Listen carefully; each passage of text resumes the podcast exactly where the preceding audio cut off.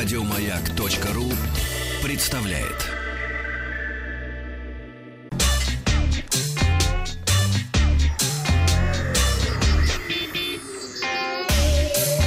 Страна транзистория.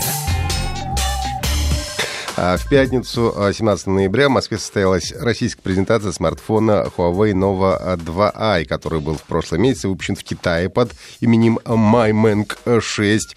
Все характеристики, в принципе, были известны заранее, поэтому основной интрига была цена и дата начала продаж. А, еще за несколько недель до официальной премьеры мне удалось протестировать этот смартфон, и скажу, что ощущения у меня были в основном положительные. Правда, со своими нюансами, но давайте во всем по порядку. Напомню, что линейка новая, это смартфон смартфоны средней ценовой категории, предоставляющие расширенные возможности для селфи. Выглядит смартфон как настоящий флагман, выдают его некоторые детали, и то, если присмотреться. Задняя крышка из металла, не располагается сканер отпечатков пальцев, экран диагональю 5,9 дюйма, разрешением Full HD+, занимает практически всю переднюю панель и имеет сношение сторон модно 18 на 9, которые в основном, кстати, имеют пока что только флагманские смартфоны, в среднем сегменте попадаются гораздо реже. К яркости и цветопередаче вопросов нет, тут все в порядке. А, а, Нова, кстати, в Азии известен еще под одним именем, это Mate 10 Lite, что подразумевает сходство с флагманской линейкой Mate, представленной в середине октября в Мюнхене, о чем я вам в свое время подробно рассказывал. А, Nova 2 и получил чипсет собственной разработки Huawei, это Kirin 659, который отличается средней производительностью, который должно хватать для всех повседневных задач, и даже поиграть большинство современных игр получится. Ну, правда, не на максимальных графических настройках, конечно. Смартфон устанавливается 64 гигабайта внутренней, 4 гигабайта оперативной памяти. Нового 2 комплектуется четырьмя камерами, две спереди и две сзади. Надо сказать, что второй датчик э, и в основной его фронтальной камере отвечает за размытие заднего фона, что уместно в селфи-камере в портретном режиме. В селфи-камере а, также имеется отдельная вспышка, но а основная камера выступает из корпуса, находится посередине, имеет вертикальное расположение, как и в Mate 10 Pro. Фотографирует очень неплохо, и та, и другая камера, по моему ощущению, селфи даже немножко получше.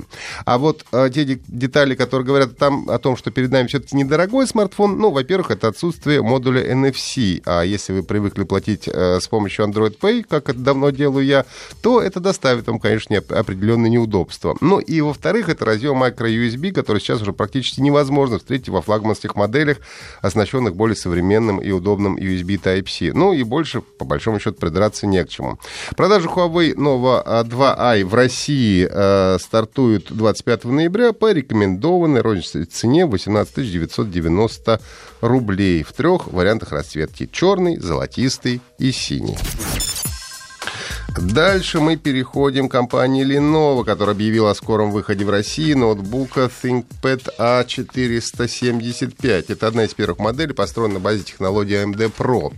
А, э, ThinkPad A475 оснащается 14-дюймовым дисплеем с разрешением HD или Full HD. Но если есть возможность, то я бы, конечно, рассматривал вариант с Full HD экраном. Все-таки на сегодняшний день обычно HD это маловато даже для 14 дюймов.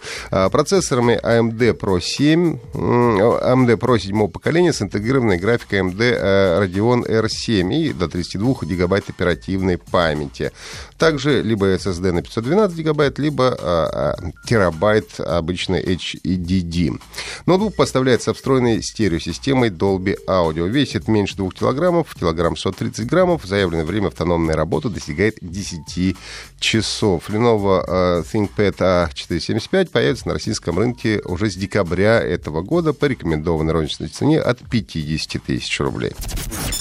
Аналитик Минг Чико поделился прогнозами относительно смартфонов Apple на будущий год. По его мнению, Apple в моделях 2008 года наконец-то реализует поддержку работы с двумя сим-картами. И, наконец-то, владельцы айфонов смогут две симки вставлять в свои телефоны. Чуть ранее э, он заявлял, что в 2018 году нас ждет три новых смартфона Apple, а версии 5,8, 6,5 дюйма с OLED-дисплеями и 6,1 дюйма с LCD-экраном. Это будет подешевле вариант.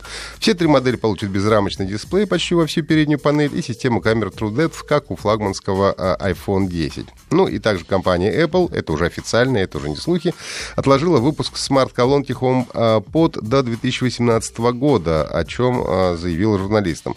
В Apple пообещали, что поставки HomePad в США, Великобритании и Австралии начнутся в начале 2018 года. Напомню, что раньше речь шла о декабре этого года. Но компании пояснили, что отложили начало продаж, потому что, цитирую, «нам нужно немного больше времени, прежде чем устройство будет готово для наших клиентов». Ну и напоминаю, что HomePad э, призван стать центром умного дома и составить конкуренцию Google Home и Amazon Echo.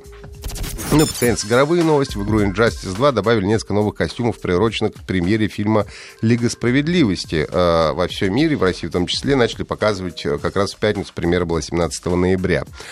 Пока, кстати, говорят, показывают не самые лучшие результаты по Америке, по крайней мере. Но в любом случае, конечно, надо посмотреть самому, чтобы составить собственное мнение, ну или, по крайней мере, послушать мнение Антона Долина на «Маяке».